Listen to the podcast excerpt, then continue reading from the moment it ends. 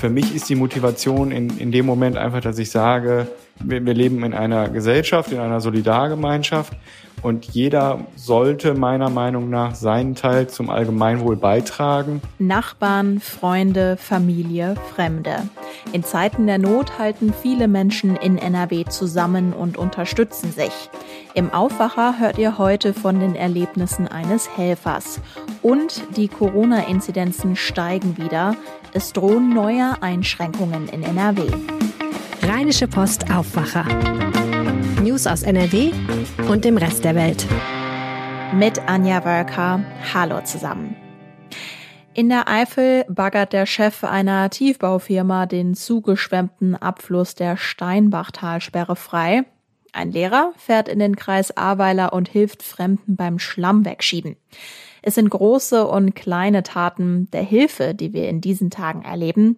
Im Aufwacher sprechen wir jetzt über diesen Zusammenhalt und auch in der Rheinischen Post lest ihr heute von Betroffenen und Menschen, die helfen. In unserer E-Paper-App gibt's die Printausgabe heute kostenlos für euch. Den Link dazu packe ich euch in die Show Notes, falls ihr nach dieser Folge noch mehr lesen wollt.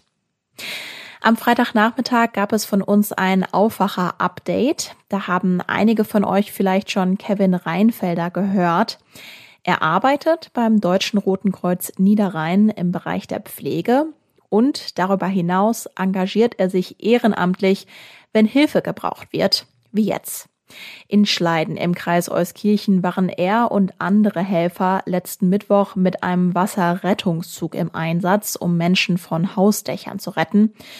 Kurzer Flashback. Hören wir noch einmal kurz rein, was er uns letzte Woche erzählt hat. Das Emotionale kam bei mir in diesem Einsatz oder das, was, was für mich emotional war, kam für mich in diesem Einsatz erst in den Morgenstunden, als es hell war und wir wirklich das Ausmaß der Verwüstung gesehen haben und ähm, die Schäden gesehen haben und letztendlich natürlich oder leider Gottes nicht natürlich, aber auch ähm, die, die Ertrunkenen, die wir gefunden haben, die angespült wurden, ähm, das ist schon belastend, wobei man auch da sagt so, man kann in dem Moment halt für diese Menschen leider Gottes nichts mehr tun und kümmert sich weiter um die, die noch Hilfe bedürfen.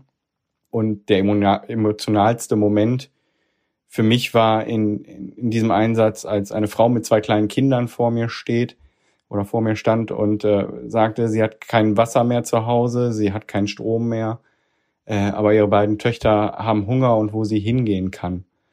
Und man steht dieser Frau gegenüber, ist selber Familienvater und muss nur die, die Schultern hochziehen und ja, dieser Frau einfach sagen, dass man, dass man ihr gerade nicht helfen kann. Und das ist das, was an mir persönlich dann auch nagt, wo ich einfach sage, so, das geht nicht so. Wenn ich selber in der Situation wäre, äh, also ich kann, kann dieser Frau nachempfinden und das ist wirklich dann stark belastend für mich.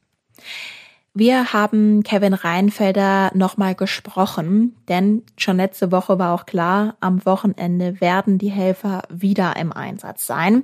Und wir haben ihn gefragt, wie es ihm und den anderen Helfern jetzt geht. Jeder von uns verarbeitet so einen Einsatz anders. Jeder von uns hat andere Mechanismen äh, zur Verarbeitung.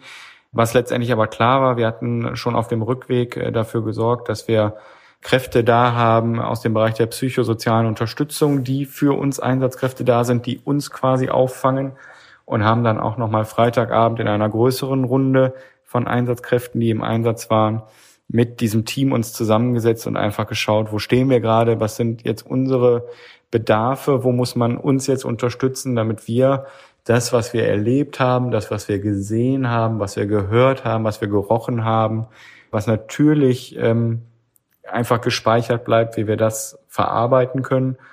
Und wie gesagt, das macht jeder anders. Für mich ist dann immer äh, meine Familie der sichere Hafen, wo ich, wo ich einfach weiß, bei meiner Frau und meinem Sohn bin ich gut aufgehoben, die können mich in dem Moment verstehen, die sind für mich da und sind da halt eine große Stärkung. Und das ist halt das, was wir Kräfte brauchen, dann so im Einsatz auch. Am Samstag wurden Kevin Reinfelder und andere Helfer vom Deutschen Roten Kreuz Niederrhein nach Stolberg gerufen. Da haben sie etwa Feuerwehrkräfte registriert und geschaut, dass diese Kräfte an die entsprechenden Einsatzstellen kommen. Am Sonntag wurden sie dann nach Erftstadt gerufen, um möglicherweise mit Rettungshunden nach Menschen zu suchen. Sie wurden aber letztendlich nicht eingesetzt.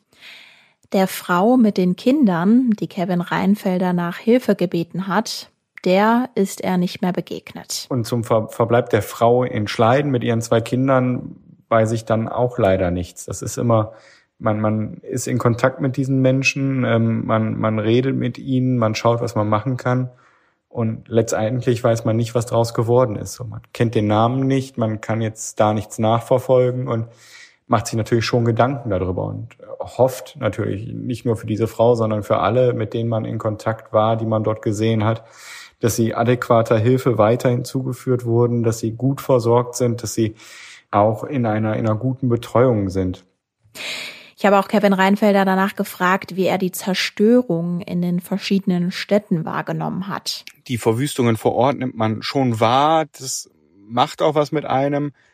Aber es ist erstmal zweitrangig, weil es für uns primär darum geht, Menschenleben zu retten. Es geht für uns nicht primär darum, Sachwerte zu schützen oder zu erhalten in so einer Situation. Menschenleben hat immer Vorrang vor allem, was geht. Ne?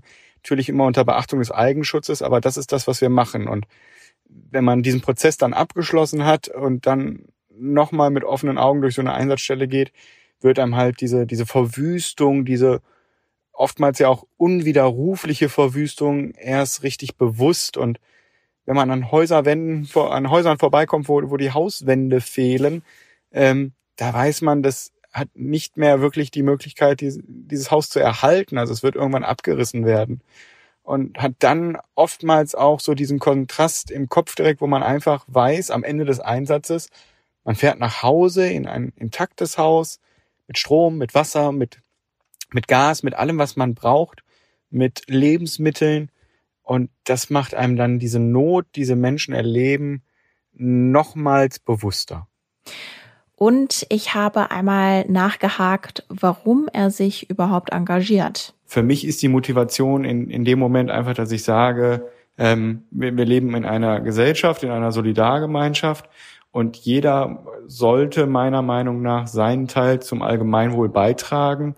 Und für mich kam irgendwann vor über 20 Jahren die Entscheidung, äh, hier mitzuarbeiten in einer Hilfsorganisation, äh, weil das einfach auch für mich persönlich ja Spaß macht, hier ehrenamtlich tätig zu sein, weil natürlich sind so Einsätze, wie wir jetzt hatten und haben, sehr belastend, aber das ist ja nicht der Standard, den wir tagtäglich erleben. Und so ein bisschen gibt es einem natürlich auch ein gutes Gefühl, wenn man den betroffenen Menschen, sei es auf einem Sanitätsdienst, auf dem man tätig ist, oder in einem Betreuungseinsatz, helfen kann. Und so Lagen, wie wir sie jetzt gerade erleben, sind natürlich die Ausnahme dabei. Kevin Reinfelder ist ein Helfer von vielen. Ich habe es ja euch schon gesagt, wir haben heute einen großen Fokus auf den Betroffenen und den Helfern. Wenn ihr wollt, könnt ihr noch mehr Geschichten auf RP Online nachlesen und in unserer E-Paper-App. Ja, und leider erleben wir ja diese Hochwasserkatastrophe mitten in einer Pandemie. Die Inzidenzen sind zwar weiter gering, aber sie steigen leider wieder an. Was bedeutet das also für NRW? Meine Kollegin Lilly Stegner hat einen Überblick für uns. Hallo Lilly. Hallo Anja. Erinner uns doch einmal am Anfang, es gibt ja diesen Notfallmechanismus, wenn die Corona-Inzidenzen wieder steigen, dass dann die Corona-Maßnahmen auch wieder strenger werden. Wann gibt es denn diese strengeren Regeln wieder? Das ist im Prinzip dasselbe wie mit den Lockerungen vor ein paar Monaten, nur eben in umgekehrter Reihenfolge. Also neu ist ja die Inzidenzstufe Null, also wenn ein Kreis oder eine Stadt zwischen 0 und 10 bei der Inzidenz ist, dann gibt es keine Kontaktbeschränkungen. Die Maskenpflicht ist aufgehoben, außer zum Beispiel im Nahverkehr, in Schulen oder in Geschäften. Und erst wenn sie dann acht Tage lang über 10 ist, dann sind wir bei der Inzidenzstufe 1, also quasi alles bis zur Inzidenz 35. Sind denn die acht Tage, die ein gewisser Wert überschritten sein muss, der Marker für jede Verschärfung der Corona-Regeln? Also muss der Inzidenzwert von 10 acht Tage am Stück überschritten sein, bis dann schärfere Regeln greifen und dann wiederum beispielsweise der Inzidenzwert von 35 muss acht Tage überschritten sein, bis dann wiederum schärfere Regeln greifen und so weiter?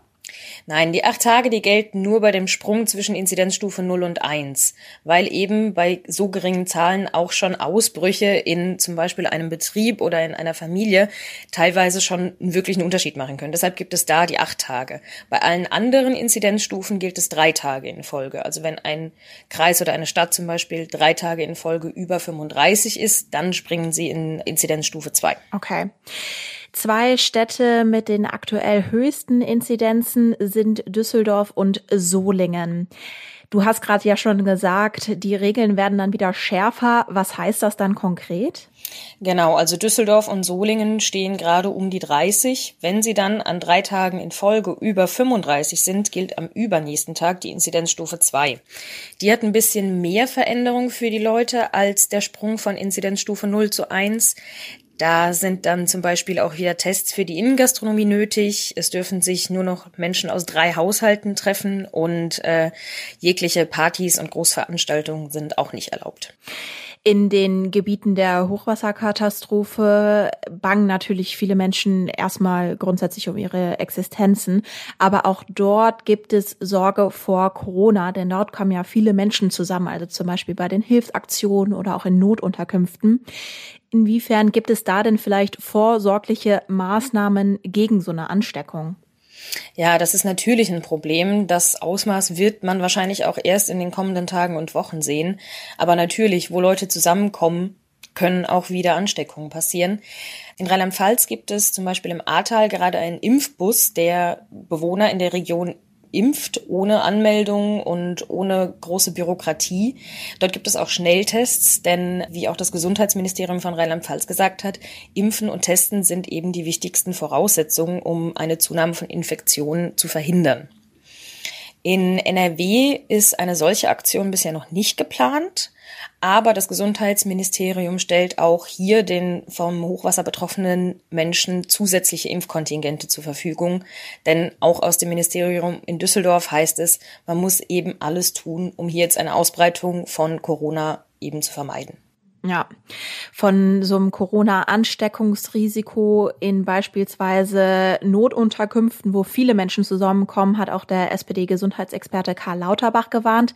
Er sagt, stattdessen sollen Flutopfer in Einzelunterkünften und Hotels untergebracht werden. Du hast zu genau solchen Unterkünften auch recherchiert. Inwiefern werden denn beispielsweise gerade leerstehende Wohnungen zur Verfügung gestellt?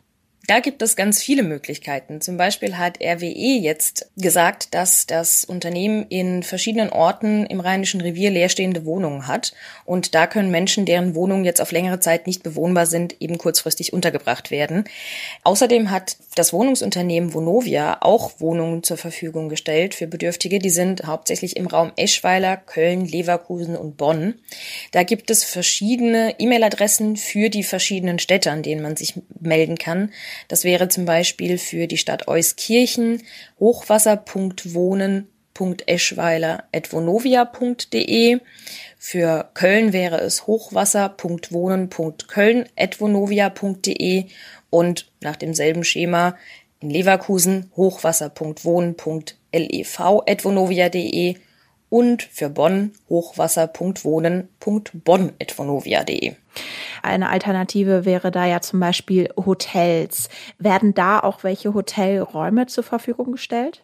Ja, auch da gibt es ganz viele Anfragen. Also von großen Hotelketten wie der NH Group oder von den Premier Inns, aber auch kleinere Hotels, die sich dann beim DEHOGA, beim Hotel- und Gaststättenverband gemeldet haben.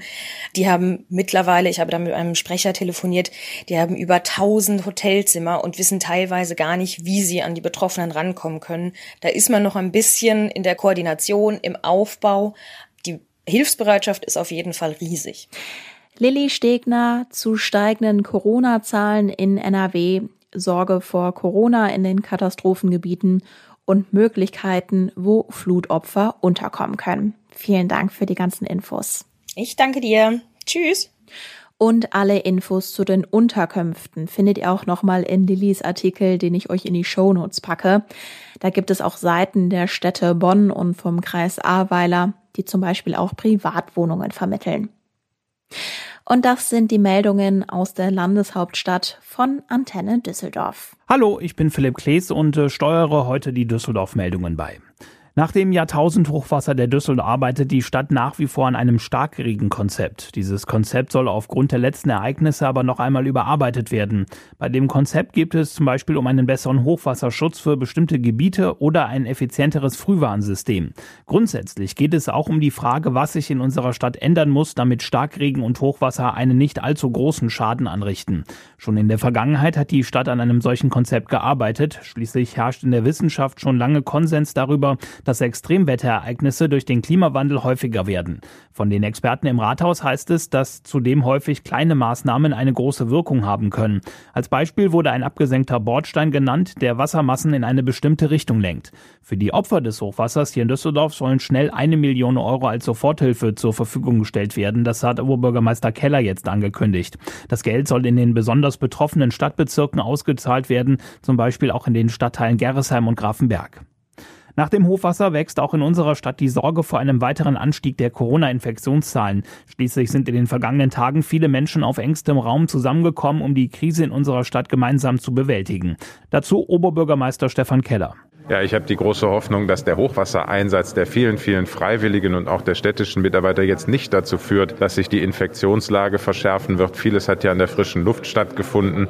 Ähm, aber natürlich kann man doch das nie ganz ausschließen. Keller betonte auch die herausragende Stellung der Feuerwehr in unserer Stadt. Die Einsatzkräfte seien sowohl für die Impfkampagne als auch für den Katastrophenschutz im Einsatz. Dies sei eine enorme Leistung, so OB Keller weiter. Mit einer 7-Tage-Inzidenz von 33 ist Düsseldorf aktuell wieder in den Top 10 der Städte und Kreise mit den höchsten Werten in Deutschland. Durch 52 neue Infektionen, die dem Robert-Koch-Institut gemeldet wurden, ist der 7-Tage-Wert um fast vier Punkte angestiegen. Hier bei uns melden sich immer wieder auch Menschen, die wissen wollen, ob Reiserückkehrer, die am Flughafen positiv getestet werden, in die Düsseldorfer Statistik eingehen. Dem ist nicht, so hat uns die Stadt noch einmal bestätigt. Hier gilt das Wohnortprinzip. Das bedeutet, dass nur positive PCR-Testergebnisse von in Düsseldorf wohnhaften Personen in die Corona-Zahlen für Düsseldorf eingehen. Die Stadt hat uns jetzt frische Zahlen zum Thema Pop-up-Impfstellen geliefert. Insgesamt wurden dort bislang rund 1700 Impfungen durchgeführt. Die Stadt will durch die mobilen Impfstellen mehr Menschen für eine Corona-Schutzimpfung erreichen. Das mobile Impfen geht in die zweite Woche. Vergangene Woche hat die Stadt drei Impfstellen eröffnet, am Hauptbahnhof, an der Heinrich-Heine-Universität und an der Fürstenberger Straße in Hassels. Seit Montag können wir uns ohne Termin die Impfung auch an der Hochschule Düsseldorf und dem U-Bahnhof Heinrich-Heine-Allee abholen.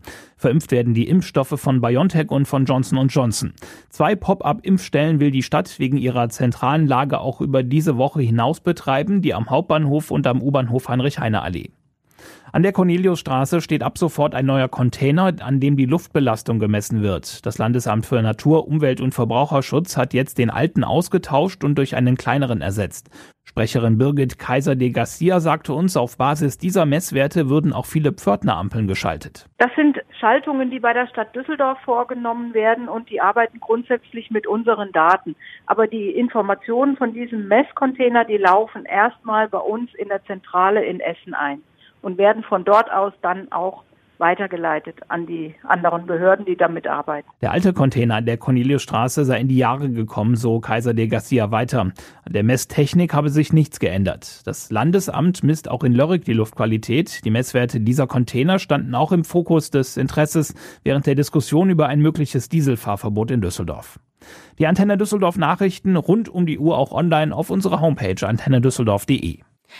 Und das sind die Meldungen im Überblick. Die Bundesregierung will heute Hilfen für Hochwasseropfer beschließen. Im Entwurf für den Kabinettsbeschluss geht es bundesweit um 400 Millionen Euro. Zusätzlich sprach Finanzminister Olaf Scholz etwa von einem milliardenschweren Aufbauprogramm. NRW will am Donnerstag über Soforthilfen entscheiden. Im Gespräch ist, dass für NRW und Rheinland-Pfalz vom Bund je 100 Millionen Euro kommen, die um je 100 Millionen Euro der Länder aufgestockt werden. NRW käme damit auf 200 Millionen Euro Soforthilfe. Das Wetter. Der Mittwoch startet erst freundlich. Im Laufe des Tages gibt es im Nordosten aber dichtere Wolken. Im Weserbergland sind einzelne Schauer möglich, sonst bleibt es trocken und der Südwesten von NRW kann sich über den meisten Sonnenschein freuen. Die Höchsttemperaturen liegen bei 27 Grad. Ich wünsche euch jetzt einen guten Tag. Mein Name ist Anja Welker. Bis dann. Mehr Nachrichten aus NRW gibt's jederzeit auf RP Online. rp-online.de